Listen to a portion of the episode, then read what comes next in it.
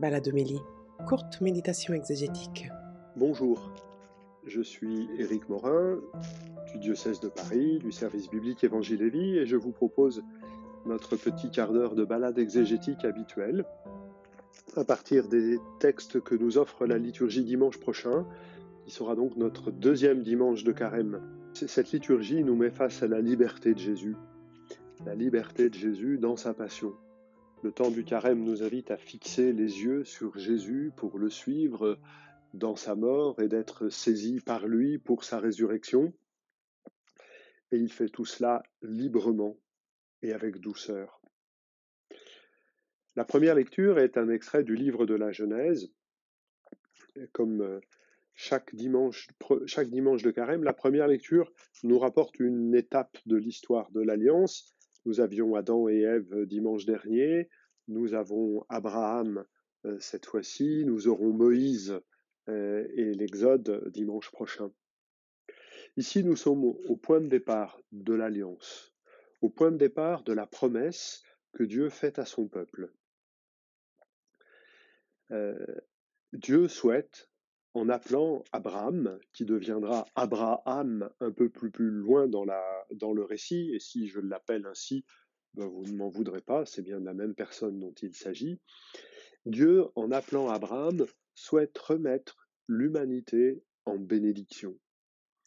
Les onze premiers chapitres de la Genèse se terminent avec l'épisode de Babel, avec euh, donc en onze chapitres la description d'une humanité que Dieu voulait belle et bonne, à son image et comme à sa ressemblance, mais qui finalement se trouve dans la difficulté.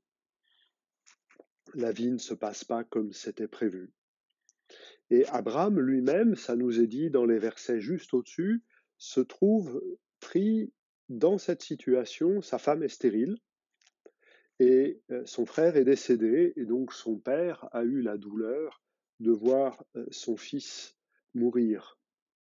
Voilà, Abraham est un homme euh, pris dans une humanité en manque de bénédiction. Et Dieu veut bénir Abraham. Euh, je ferai de toi une grande nation, je te bénirai. Et tu deviendras une bénédiction. Dieu veut bénir Abraham, non pas lui seulement, mais pour que cette bénédiction soit un point de départ. Un point de départ pour que tous ceux qui bénissent Abraham et le Dieu d'Abraham puissent recevoir la bénédiction faite à Abraham. Je bénirai ta descendance et je bénirai toutes celles et ceux qui diront du bien, parce que bénir, c'est cela que ça veut dire. Tous ceux qui diront du bien du Dieu qui te bénit, alors, alors je les bénirai également. La bénédiction ne se donne pas de manière générique, large, vue d'en haut. La bénédiction de Dieu, elle se donne face à face, un par un. Dieu commence par bénir une personne, Abraham. Pourquoi lui Il n'y a aucune raison à ce choix-là? Un humain pris au milieu des humains. Et en le bénissant, en établissant avec lui cette relation privilégiée, Abraham, mon ami, disent les psaumes, les prophètes, euh, la bénédiction se donne face à face. Et non pas allez hop, on va bénir tout le monde d'un seul coup. Ça ne se fait pas comme ça. Le philosophe Yankelevitch disait la bénédiction n'est pas une sélection, mais un point de départ. Il ne s'agit pas de sélectionner Abraham, il s'agit de partir de lui. À propos de départ, Abraham, lui, est déjà parti. Si vous relisez le livre de la Genèse, les quelques versets supplémentaires, il a déjà quitté Our. Il est déjà à Haran, au nord, tout à fait au nord de, l'Euphrate, à peu près en Syrie, et il va maintenant redescendre au sud, longer la côte méditerranéenne, traverser le pays que Dieu lui promet. Ainsi donc, Abraham était nomade quand Dieu lui demande de partir. Il était nomade, nomade il reste.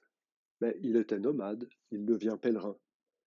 La parole de Dieu a fixé Abraham dans une situation déterminée, mais elle change la manière de vivre cette situation. C'est cela qu'on appelle une vocation.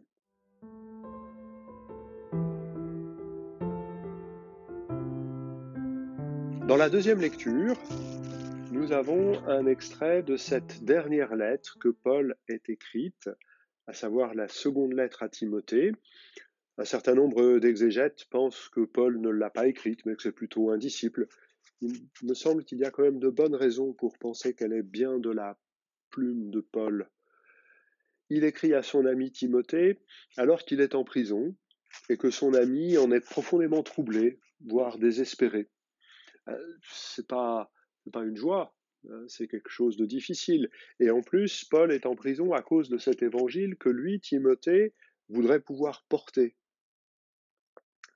Alors Paul essaye de conforter son ami Timothée en lui disant, en l'invitant à prendre aussi sa part de souffrance, euh, parce que c'est ce que Dieu nous a annoncé. Jésus, quand il envoie ses disciples en mission, il dit assez clairement que l'évangile, l'annonce de l'évangile n'aura pas lieu facilement, que ce sera un combat. Et Paul rappelle ainsi donc que cette vocation sainte euh, est une grâce, une chance, une faveur, un bonheur, une joie.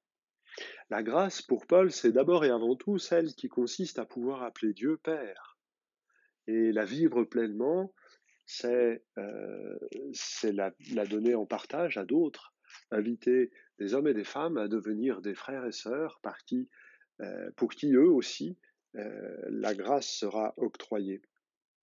Cette métaphore bien enracinée dans le monde gréco-romain devient dans ce texte d'ores et déjà un vocabulaire technique qui va petit à petit s'affiner à travers les siècles grâce à la réflexion des pères et des théologiens.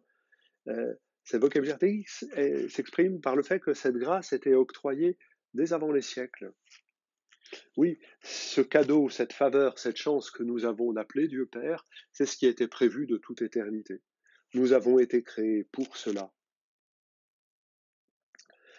Ainsi donc, Paul invite euh, Timothée à regarder euh, ce que dans l'annonce de l'Évangile, il y a comme promesse de vie indéfectible, promesse à l'égard duquel l'emprisonnement de Paul n'est finalement qu'une péripétie. Dans la lettre aux Romains au chapitre 8, versets 20-21, Paul dit Il n'y a pas de commune mesure entre ce que nous souffrons et la gloire qui nous est promise.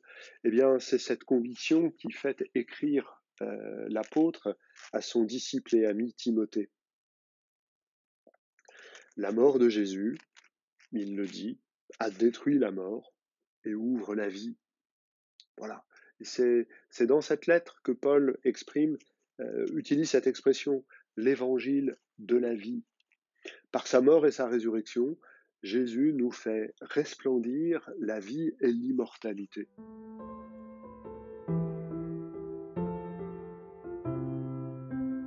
Alors la transition est, facile et, simple avec l'évangile de ce deuxième dimanche de carême l'évangile selon Matthieu qui nous rapporte l'épisode de la transfiguration de Jésus, où Jésus euh, apparaît lumineux, plein de vie, à trois de ses disciples, euh, Pierre, Jacques et Jean.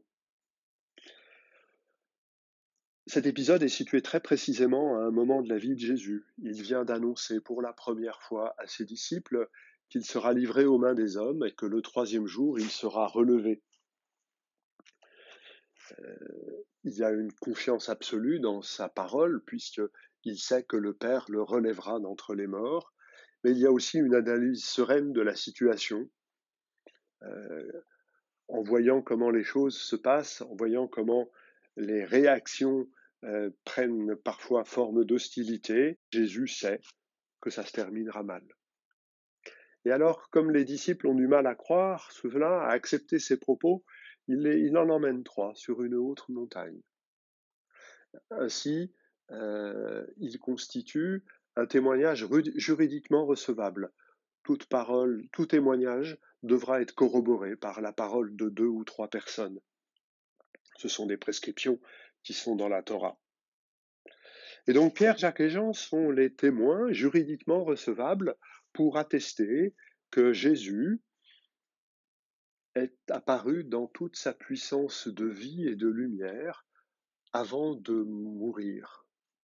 Ils peuvent attester que Jésus leur est apparu ressuscité avant de mourir, pour le dire de manière plus abrupte.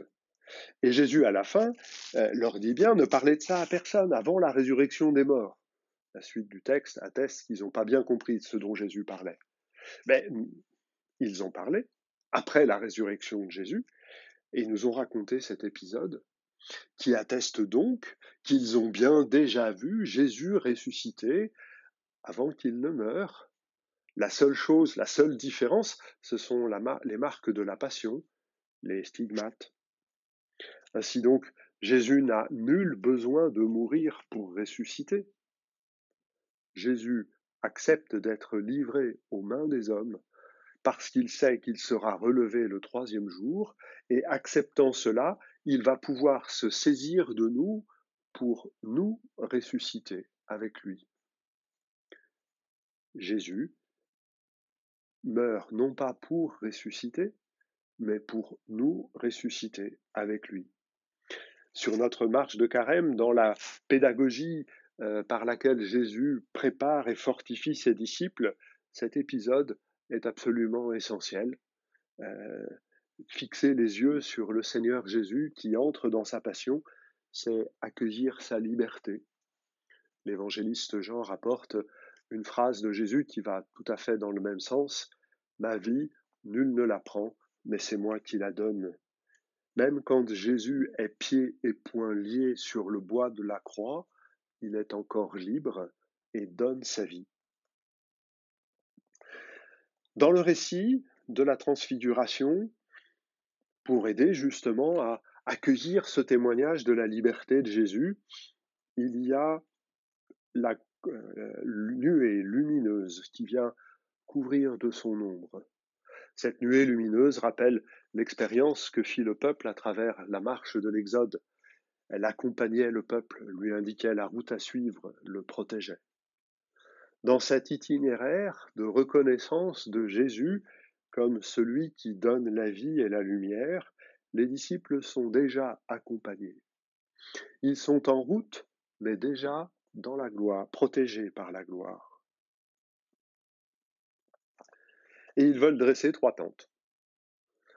Un certain nombre de détails dans le texte euh, font penser que cet épisode eut lieu pendant la fête euh, des tentes une fête pendant laquelle nos frères juifs, pendant le, on les appelle les fêtes d'automne, euh, en septembre ou en octobre, selon les calendriers lunaires, nos frères juifs, encore aujourd'hui, construisent des soukas, des tentes, des cabanes, pour se rappeler la traversée du désert et que c'est Dieu qui, au terme de cette traversée, au terme de l'Exode, c'est Dieu qui donna la terre à son peuple pour qu'il puisse y habiter. Pierre propose donc de fixer, cette euh, expérience, de la fixer comme il peut le faire avec les éléments de la liturgie lui, que son peuple lui donne. Mais si Jésus est apparu ainsi ce jour-là, ce jour où on célèbre le don de la terre, c'est aussi justement parce que il, il se manifeste, il est manifesté par le Père comme Seigneur, Seigneur de toutes choses, habitant la terre, faisant corps avec celle-ci.